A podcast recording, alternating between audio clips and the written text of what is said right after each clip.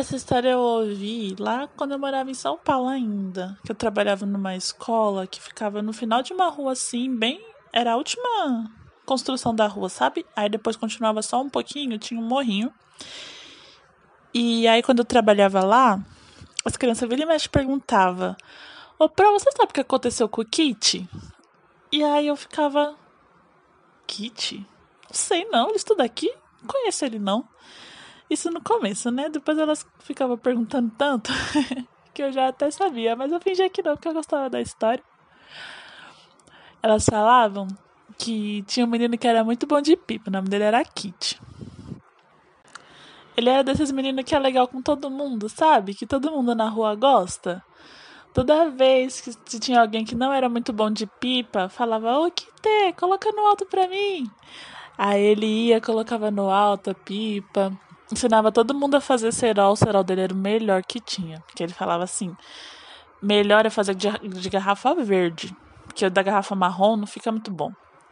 Aí ele ensinava as crianças a moer as garrafas, botar a cola no fogo, depois ensinava a deixar a linha lisinha, com cerol bonito, e aí botava no alto, não tinha pra ninguém, né? Super bom, cortava todo mundo e quem ia empinando pipa com ele ia ficando cada vez melhor também. Mas o kit era tão bom que às vezes até sem cerol ele empinava e se dava super bem, só era só dele. Teve um dia que ele tinha brigado com a galera da rua.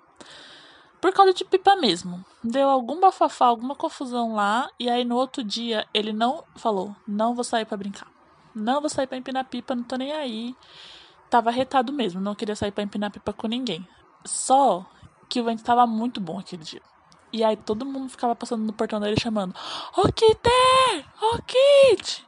Chega aí, vamos empinar! E ele tava retado mesmo. Não queria sair de jeito nenhum. Mas o povo tava chamando tanto, teve uma hora que ele passou na frente do guarda-roupa de pipa. É, ele tinha um guarda-roupa cheio de pipa. Dos pipas que ele pegava por aí, dos pipas que ele mais gostava, dos pipas que ele trocava. Tava de cima a baixo, cheio de pipa. Aí ele passou em frente desse guarda-roupa e sentiu que ele tinha que sair pelo menos no quintal.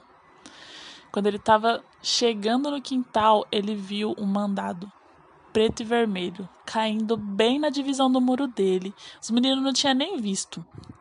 Ele saiu, escalou o muro rapidão, pegou o pipa, desceu e entrou para casa de novo. Não queria dar conversa para ninguém. Beleza, ele guardou aquele pipa mal bonito, guardou no guarda-roupa de pipa, bem na parte de baixo assim, que já tava tudo cheio. No outro dia, já tinha passado a brabeza dele, né? Aí ele queria empinar aquele pipa que ele tinha pegado. Foi lá procurar no guarda-roupa, cadê? Não tava lá.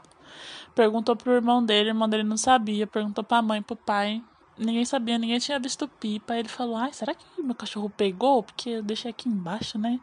Às vezes ele mexe aqui. E desencanou, falou: Ah, vou sair pra empinar pipa. Deixa esse pipa pra lá. Quando ele tava chegando no portão, quem que tava lá do lado? O pipa. Preto e vermelho, do mesmo jeito do dia anterior, bonitão, com a rabiola feitinha, que na hora que ele tinha pegado, a rabiola ficou meio cortada, mas ele tava perfeito. Aí o Kit falou: Oxi, o que que tá acontecendo? Mas, né, aquele pipa ali, perfeitinho pra ele empinar, ele só pegou e foi botar pro alto. E aquele dia, gente, o Kit era bom de pipa, mas aquele dia o céu foi todinho dele, não teve para ninguém mesmo. Ele ficou empinando pipa até depois que já tava escuro. A galera da rua de cima até cansou, né? Primeiro porque ele cortou todo mundo. Segundo, porque já tava ficando tarde, todo mundo ficou cansado, tava com fome, entraram tudo pra casa, mesmo antes do sol se pôr. Mas Kit não, Kit ficou lá, empinando, empinando, empinando. Aí quando ele já não conseguia mais enxergar direito pipa no céu, ele desceu. Quando ele desceu o pipa, tinha um bilhetinho falando para ele botar os pipas que ele mais gostava para as crianças empinar ele já ficou nervoso lá de cima da laje mesmo, falando de jeito nenhum. Como que eu vou botar os pipa que mais me deram trabalho para pegar para essas crianças empinar? Elas vão perder tudo. Eu não. E aí ele ficou olhando aquele bilhetinho e achou que ele sabia de quem que era aquela letra. Ele desceu correndo da laje e foi bater lá na porta da avó dele, que era bem no mesmo quintal da casa dele.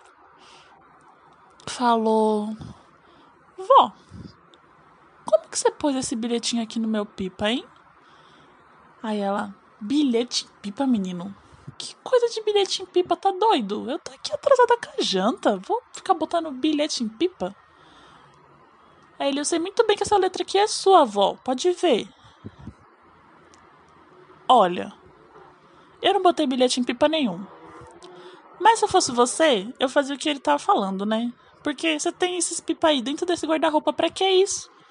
Pipa foi feito pro céu, menino. Foi feito para ver as crianças dar risada, para botar os pequenos para correr atrás. Você fica colocando pipa, deixa pipa preso dentro do guarda-roupa? Faz nem sentido isso daí. Que te achou estranho de novo. Mas já tinha um bilhete. E agora a palavra de vó?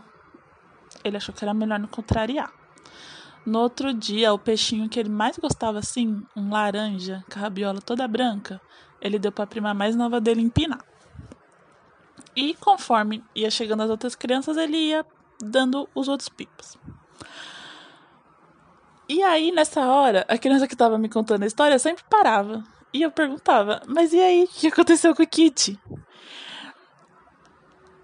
As crianças falavam, Oxe, tá ali fora no morrinho, Pro, empinando pipa. Deixa a gente ir lá brincar com ele, vai, por favor, por favor, por favor.